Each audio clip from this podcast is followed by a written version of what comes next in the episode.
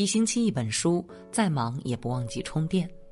我是主播叮当，今天想要跟大家分享到的文章题目是：凡事从自己的身上找原因。世间无难事，庸人自扰之。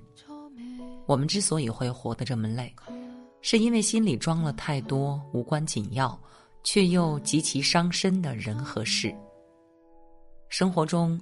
难免有很多不尽如人意的事情，总会有很多后悔和遗憾。当我们非常失落，又无处宣泄的时候，很多人便开始怨天尤人，怨老天爷不开眼，怨他人没有为自己做什么，却不能冷静下来反省一下自己。这不仅是一种悲哀，也是一种愚蠢。在遇到问题的时候，我们的第一反应是什么呢？我们是把责任推卸给环境和别人，还是首先想到是自己的责任呢？有个太太多年来不断抱怨对面的太太很懒惰，她说：“那个女人的衣服永远洗不干净，看她晾在外面院子里的衣服总是有斑点，我真的不知道她怎么连洗衣服都洗成那个样子。”直到有一天，有个明察秋毫的朋友来到他家。才发现不是对面的太太衣服洗不干净，细心的朋友拿了一块抹布，把这位太太的窗户上的灰渍抹掉，说：“看，这不就干净了吗？”原来是自己家的窗户脏了。孟子云：“行有不得，反求诸己。”事情做不成功，遇到了挫折和困难，或者人际关系处得不好。不要怨天尤人，而要反躬自省，一切从自己身上找原因，是一种内心的自省，是要让自己活得更真实些，让高贵的人获得本该有的自爱和自尊。一位年轻人向清静苦述，由于自己性格耿直、心直口快，处处得罪人，事事不顺。大学毕业后踏上社会，却越来越厌世。感慨现在社会上的人不喜欢听真话，总喜欢阿谀奉承、虚情假意，未来的路都不知道怎么走，真希望走进深山，远离这个世界。清静讲了一个故事：当年南岳怀让禅师欲传灯于马道祖一，看到马道祖一终日打坐，怀让禅师跟他打招呼，马祖也不理不睬。怀让禅师便拿一块砖在马祖面前的地上磨，马祖忍不住问：“老法师，您在干什么？”“磨砖做镜。”“砖头怎么能磨成镜子呢？您开玩笑。”“那我问你，你在干什么？”“打坐。”“打坐为了什么？”“为了成佛。”“砖头磨不成镜子，难道打坐就能够成佛吗？”马祖怔住了，问：“怎么做才对呢？”怀让说：“譬如牛拉车，车不走，是打牛还是打车呢？当然是打牛了。”怀让说：“你现在明明是在打车嘛。”清净说：“我们自身是牛，客观条件就是车，是打车还是打牛，显而易见。”我们生活在世间，就像开车在路上，路直直着走，路弯就弯着走。发生交通事故或者翻进沟里，就要反思自己操作不当。如果抱怨道路太多曲折，是没有价值和任何意义的。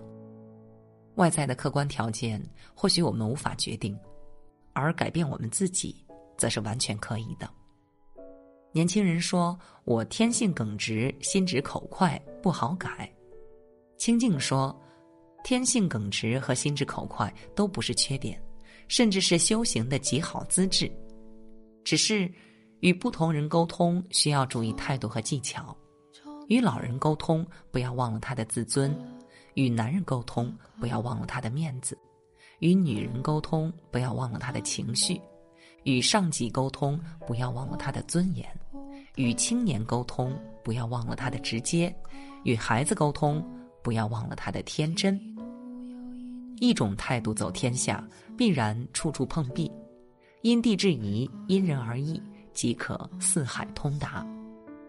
年轻人说：“我对自己的未来充满恐惧和悲观，感觉几乎社会上所有的人都很虚伪、奸诈、自私。不知怎么做能改善这种状态呢？”世界上最浪费生命的三件事，第一呢是评论，别人不靠你活着，何况你未必了解他的全部。论人长短，不如取人之长补己之短。第二呢是责怪。责怪人人都会，却无法改变现状，共勉之，所以好过责怪，在于既提高了自己，也欢喜了大家。第三呢是担忧，准备不足或者无力改变时才会担忧，前者需要行动，后者需要放下。在人生的旅途上，我们往往背着两个包袱，一个包袱上写着他人的过失，另一个包袱上写着自己的过失。然而，走人生之路的时候，人们却往往把写着他人过失的包袱放到胸前，而把写着自己过失的包袱放在了背后。很多时候，做事并不是别人限制我们，而是我们自己限制自己。很多困难都是一些懦弱的人凭空想象出来的，真去干了，发现什么事儿都没有，一切都是源于自己内心的恐惧。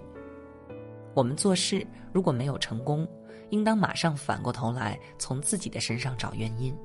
一切从自己身上找原因，是一种内心的自省，是要让自己活得更真实些，让高贵的人获得本应有的自爱和自尊。